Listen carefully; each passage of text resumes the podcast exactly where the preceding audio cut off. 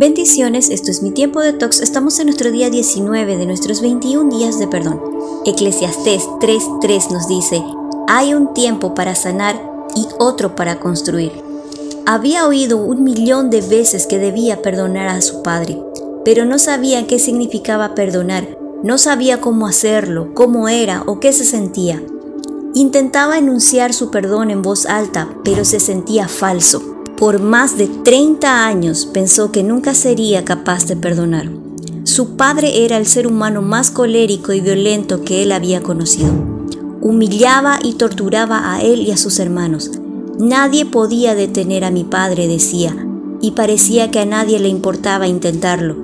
No había dónde esconderse ni a dónde correr. Crecí enojado y violento igual que mis hermanos.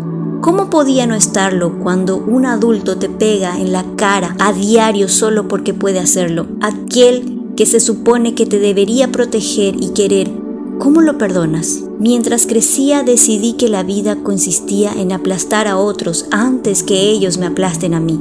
Jamás pidió perdón por lo que hizo y yo prefería hacerme la idea de que él no existía.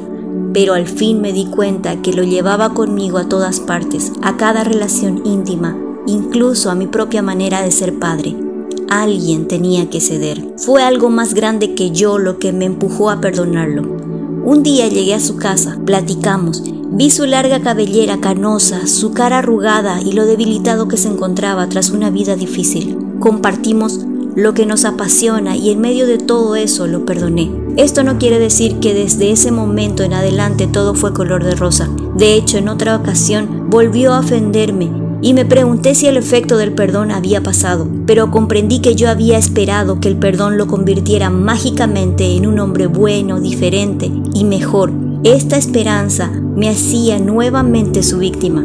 Nada mágico ocurrió en él, pero sí en mí. Me sentí más ligero y optimista. Aprendí que yo era el único responsable del tipo de padre que sería para mis hijos. Cuando lo perdoné, fui libre el perdón no salvó ni dejó impune a él, me salvó a mí.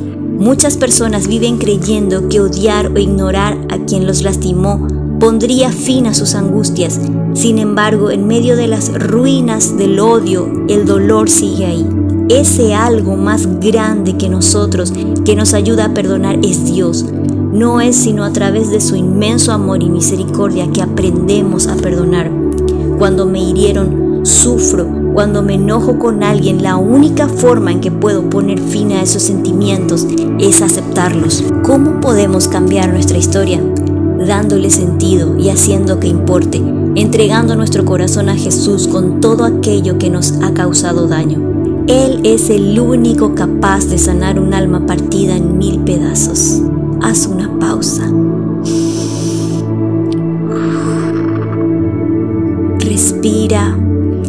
Escribe en tu cuaderno de tox la historia que te causó daño. Nombra a la persona y a la pena que te causó. Examina qué has aprendido por el hecho de no poder perdonar. Reflexiona. ¿Cómo lidiaste con la situación? Reemplaza. Escribe cuál es el resultado que te gustaría ver en esta situación. Ora por eso. Vuelve a escribir tu historia, pero esta vez no como la víctima, sino como el héroe que pudo perdonar. Y recuerda Segunda de Reyes 25, he oído tu oración y he visto tus lágrimas y te voy a sanar, dice el Señor.